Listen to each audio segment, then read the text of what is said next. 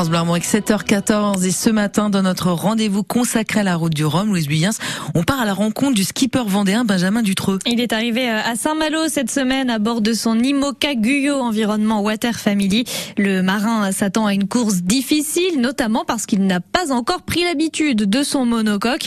Encore euh, au large des Sables d'Olonne il y a quelques jours, Yves René Tapon l'a rencontré pendant un entraînement au large.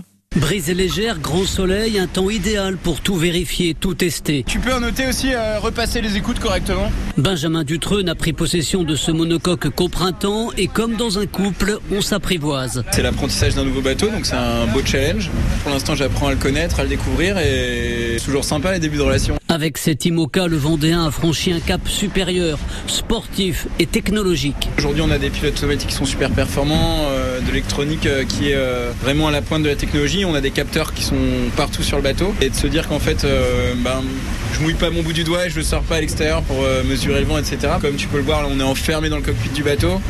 On ressent rien. Donc en fait, aujourd'hui, on peut avoir qu'un œil sur les chiffres et du coup, il faut que les chiffres euh, soient bons.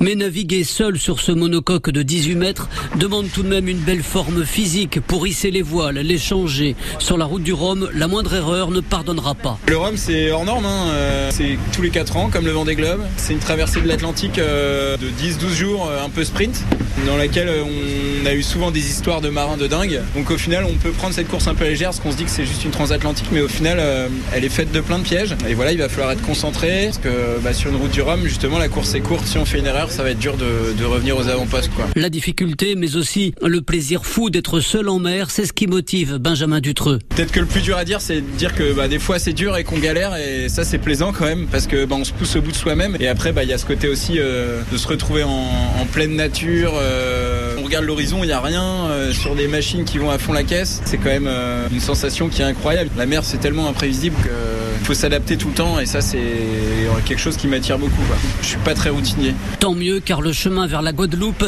n'aura rien d'une promenade de santé. Benjamin Dutreux qui prendra donc euh, la route du, du Rhum le 6 novembre. Son portrait est à retrouver en vidéo sur francebleu.fr.